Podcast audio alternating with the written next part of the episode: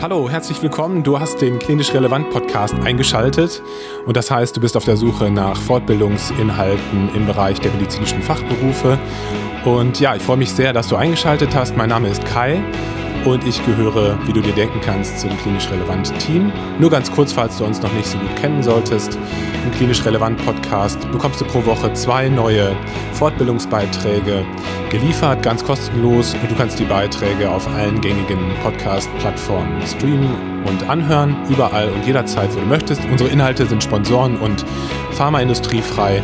Das heißt, wir versuchen dir ein unabhängiges Bild der Dinge zu geben. Zusätzlich zu, unserer, zu unserem Podcast gibt es auf unserer Internetseite unter www.klinisch-relevant.de eine Online-Fortbildungsakademie, auf der du weitergehende Fortbildungsinhalte buchen kannst, Video- und Audio-Content, teilweise CME-zertifiziert, teilweise kostenlos sogar. Du kannst dir das also ganz unverbindlich mal in Ruhe anschauen und anhören. Heute hörst du einen spannenden Podcast mit Ingmar Finkenzeller, mit Ingmar Finkenzeller vom Young Urban Anesthesiologists Podcast. Boah, ist das ein schwierig, schwieriges Wort.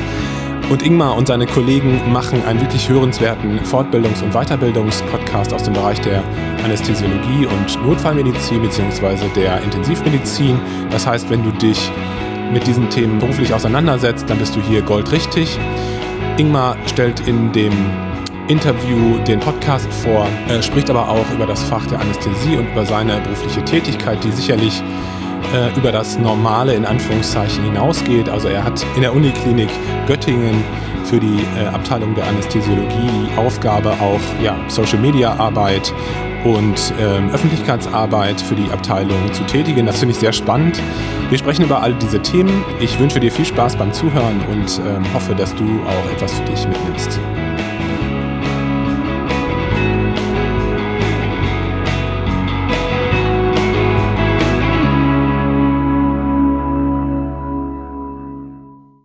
Herzlich willkommen im Klinisch Relevant Podcast. Äh, es ist mir eine große Ehre, dich äh, so virtuell kennenzulernen, jemanden wie dich im Podcast zu haben, weil du ja auch Podcaster bist. Als erstes wollte ich dich gerne mal fragen, ähm, wie alt du eigentlich bist. Ja, ähm, vielen Dank, vielen Dank für die Einladung. Ich freue mich auch, dass irgendwie mit dem virtuell, das ist ja irgendwie gerade total Mode. Ähm, ja. Das mit dem Alter, ich habe ein Alter erreicht, wo es äh, schon fast egal ist ähm, und äh, die Unterschiede immer marginaler werden. Aber auf meinem Pass steht, dass ich 34 bin. Äh, und das ist das, ja, das ändert sich demnächst. Äh, aber noch bin ich 34. 34, das ähm, ist im Vergleich zu mir, hört sich das richtig jung an. Hast du Lust, kurz was zu deiner Person zu sagen, ähm, zu deiner familiären Situation vielleicht? Okay, ich bin Ingmar. Ähm, ich sitze hier in so einem Büro in Göttingen in der Uniklinik. Ähm, ich bin, wie gesagt, 34 Jahre alt, ähm, werde unterstützt von einer Familie aus vier anderen Leuten bestehend, drei kleine Kinder, äh, viereinhalb, zweieinhalb und neun Monate und äh, einer Frau, ohne die das alles nicht möglich wäre. Das ist der eine wesentliche Teil meines Lebens und der andere Teil ist eben hier die Arbeit in der Klinik. Ich bin äh, Anästhesist, ja, um dann gleich äh, als Korinthenkacker aufzutreten. Äh, eigentlich sagen wir eigentlich Anästhesiologen, weil Anästhesist ist nur so ein kleiner Teilbereich. Ähm, und ähm, ich habe mir hier auf die Fahnen in Göttingen geschrieben, ähm, die Abteilung, in der ich seit April 2019 angehöre, ähm, so ein bisschen zukunftssicher zu machen und ähm, das, was ich so cool finde und wovon ich ganz viel profitiert habe, nämlich diese Podcast-Welt, da auch mal was zurückzugeben. Und ja, so bin ich zum, zum Podcasten aus der Anästhesie gekommen. Und sag mal, wie war so der Weg zur Medizin und wie war der Weg in die Anästhesiologie, in die Anästhesie? ja, wir können, wir können bei der Anästhesie bleiben. Eigentlich wollte ich immer Kinderarzt werden. Also klar, Rennfahrer, Astronaut, ja äh, Kinderarzt. ich wollte gerade sagen, weil das ist ja schon mal eine, eine Nähe zur Medizin gab es ja dann anscheinend schon. Mein Clan besteht im Wesentlichen aus zwei Teilen. Das eine sind Naturwissenschaftler, irgendwie Physiker äh, weitestgehend und die andere Hälfte sind äh, Mediziner äh, schon immer gewesen oder aus einem aus dem Gesundheitswesen, ob das jetzt Apotheker oder äh, Ärztinnen und Ärzte sind oder aus aus dem Pflegeberuf. Ähm, ist eigentlich egal, aber irgendwie aus dieser aus dieser Gesundheitssystemebene. Und ähm, deswegen gab es äh, nur diese zwei Varianten, was mit Naturwissenschaften äh, oder was mit Medizin? Äh, und so bin ich in der Medizin gelandet. Und dann war der Weg nach dem Abitur mit ein bisschen äh, Wartezeit. Über damals gab es noch Zivildienst, ähm, bin ich im Rettungsdienst gewesen. Als Rettungsdienst-Zivi, Rettungszivi und ähm, oder hatte ich als erstes so eine, so eine große Exposition zu dieser Materie Medizin. Und da sind die Rollenmodelle, die man da trifft, dann irgendwie die Notärzte. Und das waren ganz häufig Anästhesisten. Und dann hat mich dieses Fach Notfallmedizin, Anästhesie nicht mehr losgelassen. Kommen die Praktika, die man dann dann äh, machen muss und sich dann äh, auswählt dazu, dass man dann eben auf einer Intensivstation äh, oder man, weiß nicht, meine meine coolste Formulatur war irgendwie am Münchner Flughafen diese Medical in so einem Medical Center, ähm, die so eine Mischung aus präklinischer Rollfeld, Notfallmedizin machen, äh, so ein bisschen Berufsmedizin. Ähm, das mit der Kindermedizin im Studium hatte ich dann irgendwie Kontakt zu echt kranken Kindern und dachte ich, das schaffe ich äh, mein Leben lang auch nicht. Und dann wollte ich Hausarzt werden oder Allgemeinmediziner und dachte, bevor du Allgemeinmediziner wirst, möchtest du äh, so ein bisschen so werden wie die Notärzte, die du als Zivi kennengelernt hast und ein paar Skills noch lernen. Zugänge legen, intubieren, Notfallnarkose. Dass wenn äh, ich irgendwann in meiner eigenen Praxis äh, den Rettungsdienst rufen muss und äh, dann kommt da so ein Notarzt äh, und der guckt mich dann schief an, weil ich irgendwie die Basics nicht richtig kann äh, in der Notfallversorgung. Machst du nochmal zwei Jahre Anästhesie, schaffst dir diese Basics drauf und dann wird Anästhesie sowieso langweilig und dann schwenkst du rüber in die Allgemeinmedizin und äh, gehst dann diesen Weg. Und jetzt sitze ich hier nach dem Facharzt für Anästhesie, ja, bin total hängen geblieben im Studium, ja, habe mein PJ da ähm, in der Anästhesie gemacht. Die hatten mich dann freundlicherweise gefragt, ob ich nicht gleich da bleiben möchte. Ähm, das war in Greifswald, da habe ich studiert, äh, dort an der, an der, Uni und dann eben da meine erste Stelle da auch in, in Greifswald an der Uniklinik äh, gehabt. Und dann gab es irgendwann die Möglichkeit, äh, hier nach Göttingen äh, zu wechseln. Dann gab es einen Chefwechsel von Greifswald äh, nach Göttingen. Da ist äh, der aktuelle Göttinger Chef äh, hierher berufen worden äh, und hat mich gefragt, ob ich mitkommen möchte. Und ich hatte äh, keinen Grund, Nein zu sagen. Das war zur richtigen Zeit äh, in die richtige Richtung. Auch hier mit der Möglichkeit, dann sowas wie einen Podcast zu machen. Und dieses universitäre Umfeld, wie wichtig ist dir das? Bist du wissenschaftlich aktiv auch oder wie sieht das aus? Die kurze Antwort ist nein. Wissenschaft ist nicht meine Stärke. Ich komme aus so einem Medizindidaktik-Umfeld, wenn man mich wissenschaftlich beleuchten möchte. Ich habe da so ein kleines bisschen was gemacht, aber es ist nicht viel. Ähm, aber ich habe mich immer für Lehre und Ausbildung äh, interessiert. Und das war so meine Nische äh, an der universitären äh, Anästhesiologie.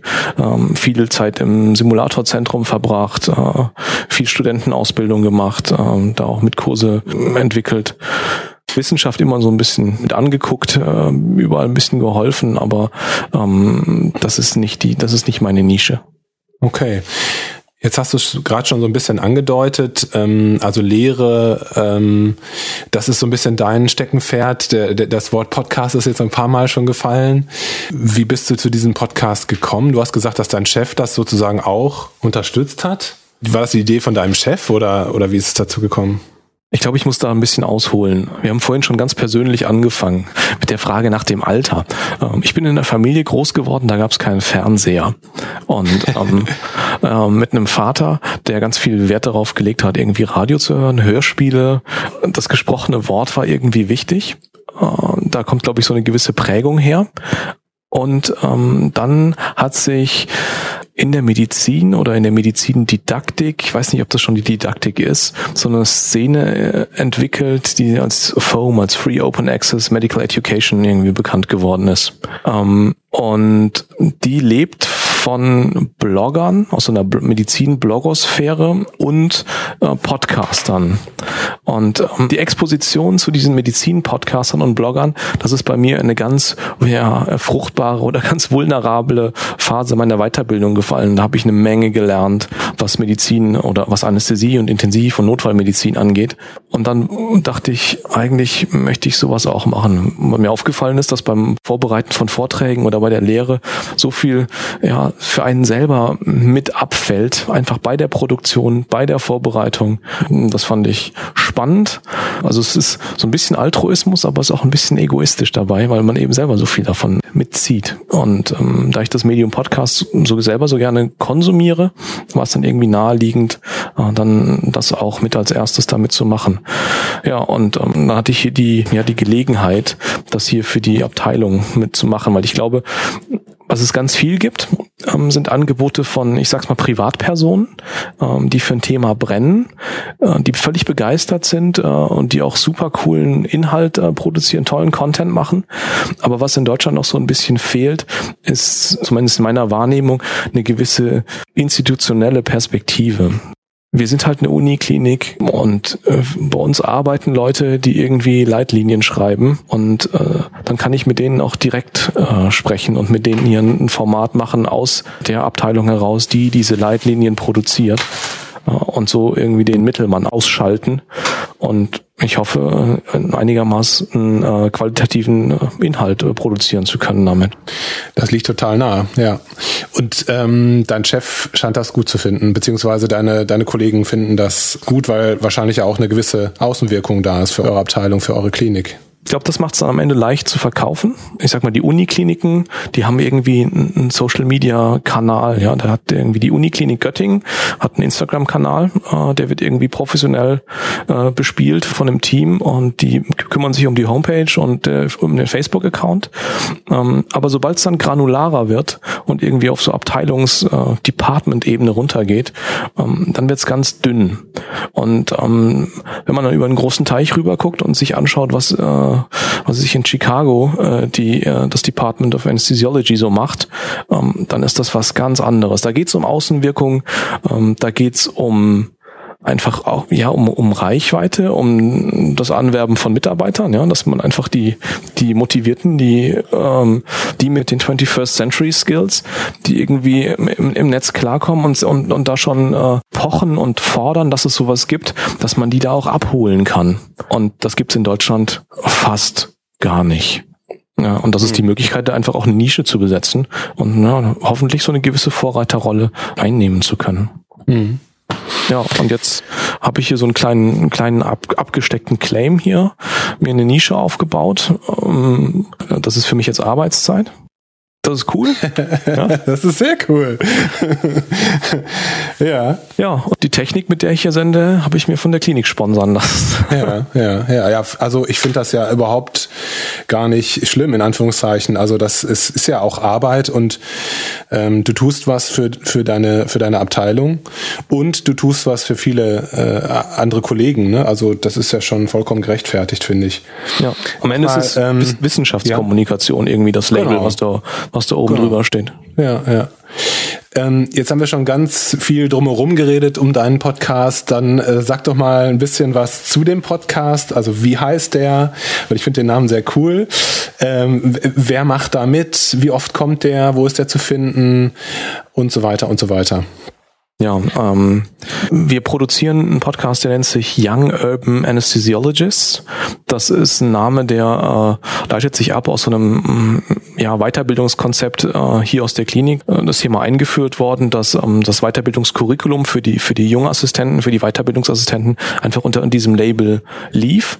Äh, das habe ich einfach zweitverwertet, äh, weil wir auch Weiterbildung machen und das sicher auch äh, die wesentliche Zielgruppe ist, äh, nämlich eine ja, solide Anästhesiologie psychologische Grundausbildung ähm, ja, ähm, zu liefern. Young Urban Anesthesiologists, ich finde es sperrig. aber es gibt's schon. Ähm, wir sind weder besonders young noch sind wir besonders urban mit unserem Standort. aber was wir was wir echt sind, äh, sind halt Anästhesiologen ähm, und das ist das auch. Also das ist das, wo wir unsere ja unsere Themen auch irgendwie herziehen. Ganz grob ist das Ganze konzeptioniert als so, ein dreigleisiges äh, Projekt. Das ist einmal so eine Basics-Reihe. Da ähm, geht es ganz viel um Messtechnik, um Pharmakologie. Ja, wie funktioniert ein Pulsoximeter? Ähm, wie funktioniert funktioniert eine Blutdruckmanschette, wie funktioniert Propofol, äh, warum wirkt es und warum hört es wieder auf zu wirken. Ähm, Dann gibt's eine fortgeschrittenen Reihe. Da soll es um so ein bisschen die universitären Aspekte mitgehen. Da gibt's noch nicht so viel Content aus unserer Reihe, aber das ist in der Konzeptionierung da schon ganz weit fortgeschritten. Ähm, da wollen wir da, das behandeln, was eben so einen großen universitären Standort ausmacht. Irgendwie, wir sind ein ARDS ECMO-Zentrum oder hier steht halt ein Hubschrauber und äh, ähm, differenzierte Beatmungsstrategien, irgendwie, die über das, die einfach technisch über das hinausgehen, was man in kleinen kleineren Krankenhäusern ähm, üblicherweise zur Verfügung hat. Und dann, ja, ich sag mal mal Sondersendungen. Ähm, da war jetzt irgendwie Corona so ein großes Ding, was eben, was uns eben hier schwer beschäftigt hat. Der Versuch, da besondere Leute einzuladen. Hier in Göttingen gibt's einen äh, Professor Gattinoni, der eigentlich aus Mailand kommt und ähm, sich sein ganzes Leben lang mit ähm, ja, ADS-Therapie beschäftigt hat. Und der war halt jetzt genau zur richtigen Zeit, äh, also sprich zu Corona, hier mit einer mit einer Gastprofessur und äh, kennt sich mit ja, differenzierten Beatmungsstrategien bei Lungenversagen eben total aus. Ja, sowas ist dann auch naheliegend, das hiermit äh, zu bedienen. Ähm, also wie oft äh, hört man oder kann man euren Podcast hören? Wo kann man den hören? Wir versuchen das alle zwei Wochen ungefähr zu veröffentlichen. Mhm. Äh, den Turnus schaffen wir nicht immer. Ähm, das hängt so ein bisschen an unseren Dienstplänen. Ein anderes Steckenpferd ist eben hier die Intensivmedizin. Da sind wir in einem Schichtsystem eingebunden und wenn man das mit Gesprächspartnern machen möchte, dann scheitern wir da manchmal dran an der, an der Zwei-Wochen-Marke. Wo kann man uns hören? Ähm, ich versuche diesen Podcast eigentlich überall zu listen, wo man ihn ja üblicherweise finden kann. Also äh, die üblichen Podcatcher müssten den finden. Apple Podcast, Google Podcast, Spotify. Und damit müssten eigentlich 95 Prozent aller potenziellen Zuhörer erstmal abgefrühstückt sein. du bist sozusagen die, die, zentrale Person dahinter, aber ähm, hast du noch Partner bei euch in der, in der Abteilung? Wir haben so ein kleines Kernteam aus Leuten, ähm, die sich ja, die dafür brennen, um dieses Projekt irgendwie voranzubringen. Äh, auch so ein bisschen unterschiedlich, über welche, über welche Reihen wir sprechen. Ähm, ich rede ganz viel mit, ähm, ja, mit, drei Leuten, äh, Ralf, Clemens und Anni. Das sind äh, auch eben Kollegen hier aus der Abteilung. Clemens und Anni sind auch gerade in der Intensivrotation hier, beides äh, äh, Weiterbildungsassistenten Ralf hat es im letzten Jahr nach München verschlagen, ähm, aber der möchte da, kann nicht loslassen von diesem Podcast-Projekt. Ähm, der ist schon deutlich weiter in seiner Weiterbildung. Ich glaube, der hat seine Facharztprüfung schon fertig.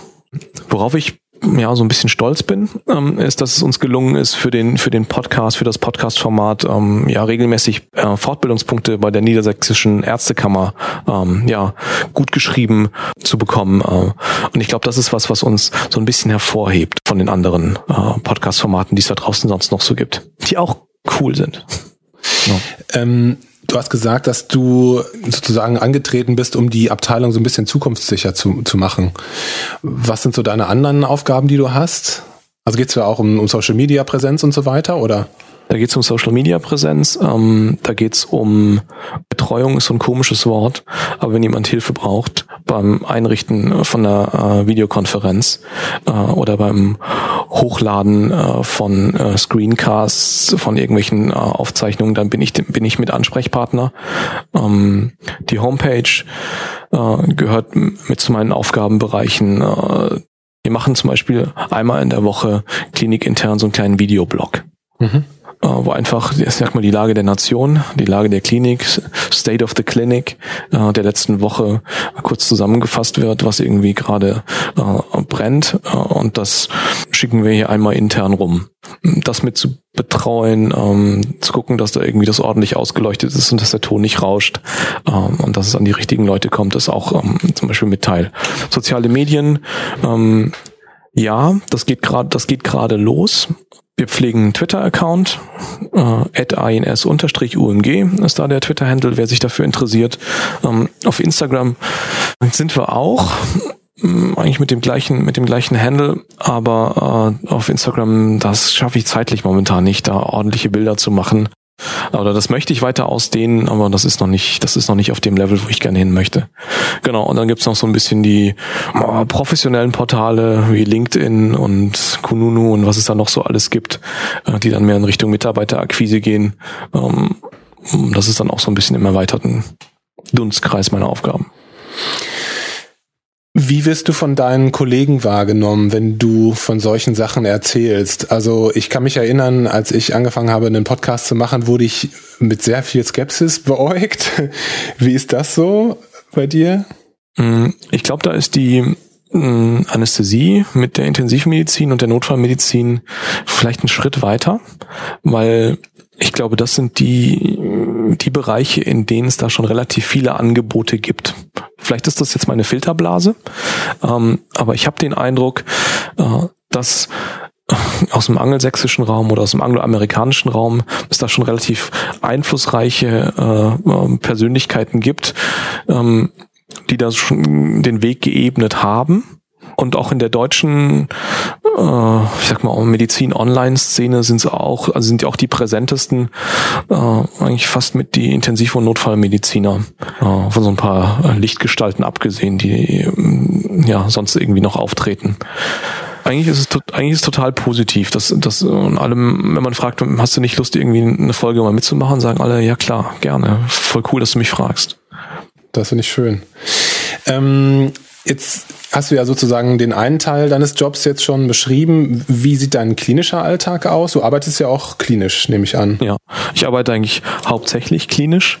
Ähm, da ist mein beruflicher Schwerpunkt die Intensivstation. Ähm, also die operative Intensivmedizin an der Uniklinik hier wird äh, anästhesiologisch geführt. Ähm, und äh, da versorgen wir eben alles, was äh, keine eigene Intensivstation hat. Äh, bei uns haben die Bauchchirurgen was eigenes und äh, die Neurologen und die Internisten betreiben eigene Intensivstationen, aber wir versorgen eben die Neurochirurgen, die Urologen, die Unfallchirurgen ähm, äh, mit unserem ja, intensivmedizinischen äh, Know-how. Und ähm, was Göttingen noch auszeichnet, ist, dass wir Anästhesisten das ARDS und ECMO-Zentrum betreiben. Das heißt, wenn es irgendwo ein Lungenversagen in äh, Südniedersachsen äh, kommt, äh, dann sind wir als ECMO-Zentrum da der primäre Ansprechpartner oder fühlen uns so und bieten da gerne unsere Hilfe an.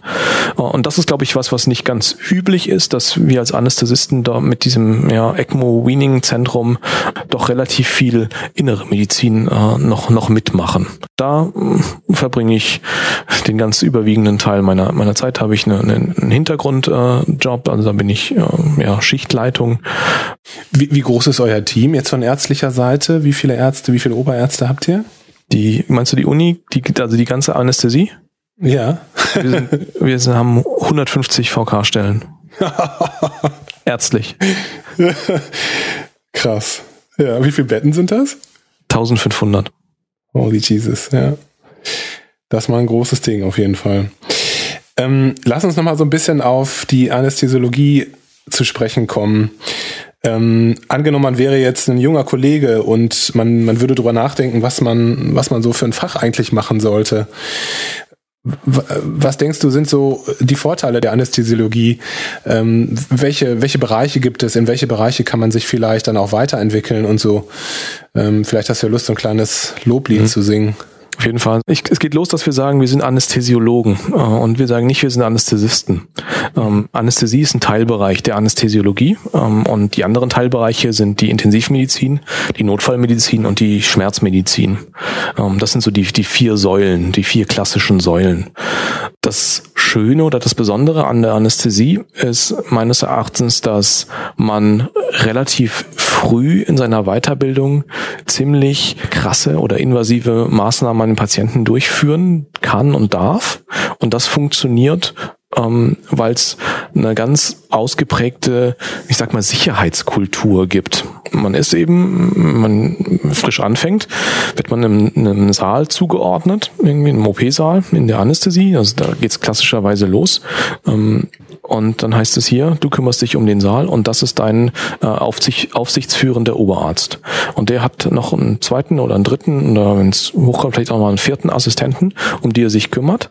Äh, und dann versorgt man mit dem Oberarzt zusammen da diese ähm, Patienten, die ähm, ja eine Narkose brauchen für irgendeinen Eingriff.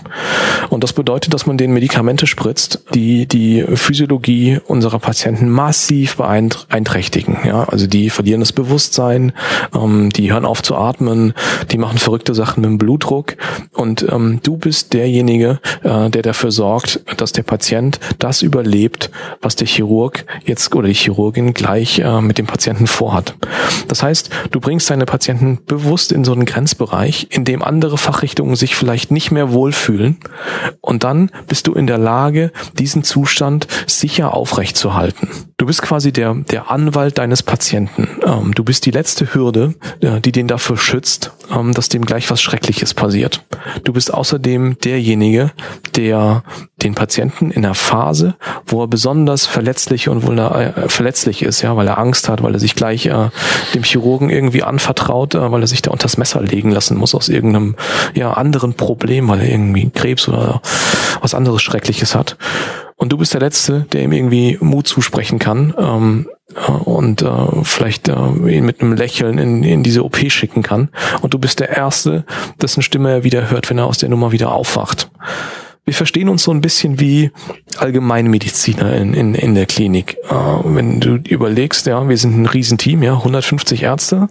Die nächst kleinere Abteilung hier sind bei uns die, die Allgemeinchirurgen, die haben, die haben 40 Ärzte, ja. Das ist ein, noch nicht mal ein Drittel. Das liegt aber daran, dass wir uns ja, so weit im Krankenhaus verteilen. Wir sind die, die mit dem Hubschrauber oder mit den äh, Notarztfahrzeugen die Patienten auf der Straße einsammeln.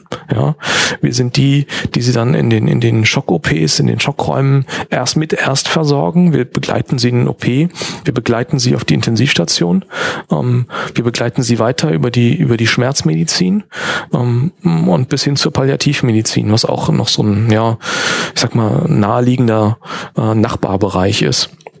Das heißt, die Wahrscheinlichkeit, dass du in einem Krankenhausaufenthalt mit einem Anästhesisten in Kontakt kommst, ist echt hoch. Und ähm, wir versorgen auch alle Patientengruppen, also von der neugeborenen Erstversorgung, ja, die ist zwar hier in so einer Uniklinik durch die Pädiater abgedeckt, aber ähm, es gehört durchaus äh, äh, mit zur Ausbildung, dass man der Anästhesisten, dass man das kann, ähm, über die präklinische Rettungsmedizin, wo man eben auch mit allem konfrontiert wird, bis hin eben zur Versorgung von von Greisen oder ja gebrechlichen Personen ist da alles mit dabei und auch das macht's irgendwie aus. Ich dachte immer, das wird langweilig, wenn man das äh, eine Weile lang macht, weil man jeden Tag ja irgendwie nur äh, Narkose macht, irgendwie Spritzen leer, Atemweg sichern, Sudokus lösen und warten, bis der Handy-Akku leer gespielt ist.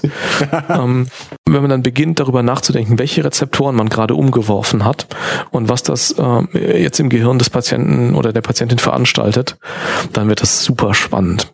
Dann ist es angewandte Pathophysiologie, die man hier macht, klingt jetzt nicht spannend, wenn man das so, wenn man das so sagt, ähm, aber es ist cool. Das kann ich bestätigen. Also mich hat das Fach auch immer gereizt. Und ich fand auch immer, wenn ich Kontakt hatte mit Anästhesisten, das ist auch ein spezieller Schlag von Mensch, habe ich das Gefühl. Ich meine, klar, das kann ich jetzt nicht über einen Kamm scheren, aber das sind Menschen, die auch alles nochmal so ein bisschen hinterfragen und drüber nachdenken, ob das alles so richtig ist, was man jetzt gerade da so macht.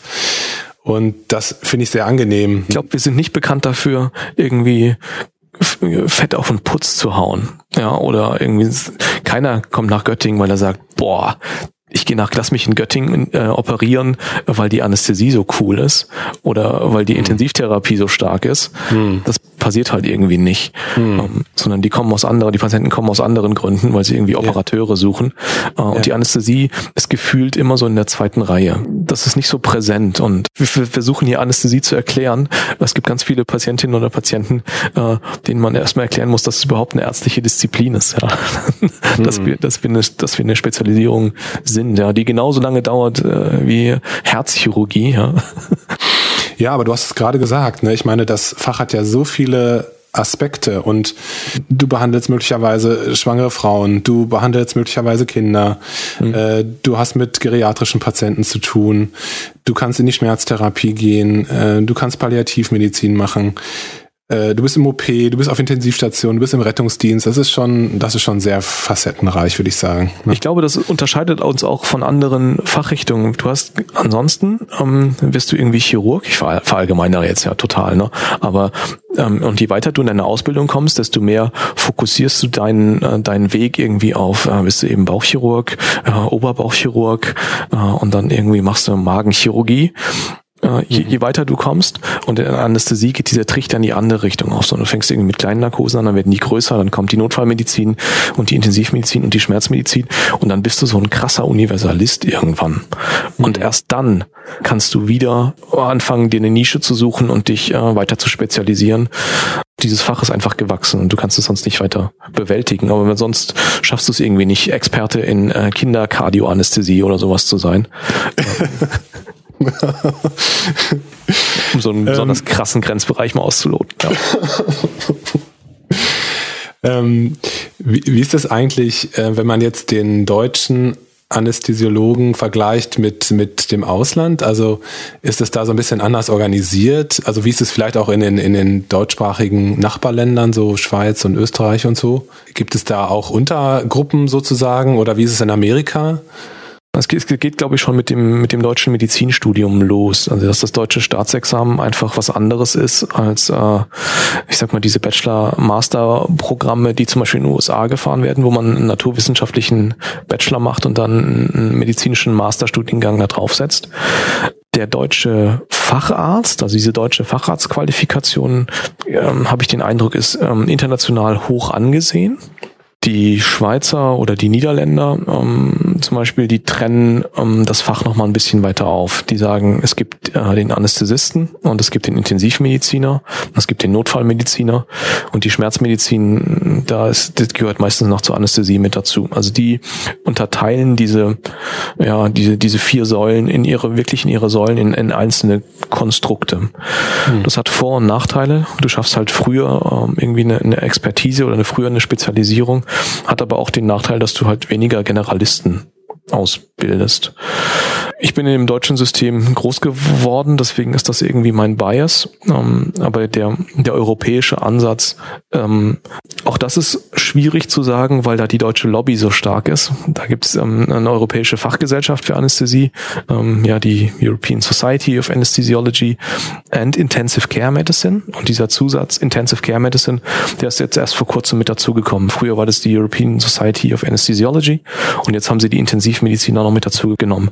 Und das ähm, ist wenn ich das richtig berufspolitisch verstanden habe, ähm, zu weitem Teilen auf die auf diese starke deutsche Lobby mit zurückzuführen. Ähm, und ähm, ja, es gibt auch eine Fachgesellschaft, eine europäische für Intensivmedizin, ja, die wirklich nur Intensivmedizin macht.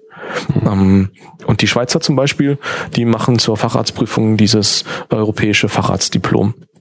Mhm. Das hat einen, einen hohen Stellen, also eine, eine, hohe, einen hohen Anspruch und das ist eine, eine validierte, sichere, hohe Qualität. Mhm. Ingmar, vielen Dank. Ähm, du hast uns, äh, finde ich, einen guten Überblick ge gegeben über das Fach. Ähm, du hast uns super was erzählt über den, über den Podcast. Ähm, ich finde, ich habe jetzt als Neurologe ein paar Mal reingehört. Ich finde, dass ihr das spannend macht und dass äh, insbesondere so die, die Podcast-Folgen, wo ihr so Dialoge auch zu dritt oder zu viert führt, ähm, fand ich sehr, sehr abwechslungsreich und, und spannend. Das kann ich also nur allen Hörern empfehlen, da mal äh, sich das anzugucken, sich anzuhören.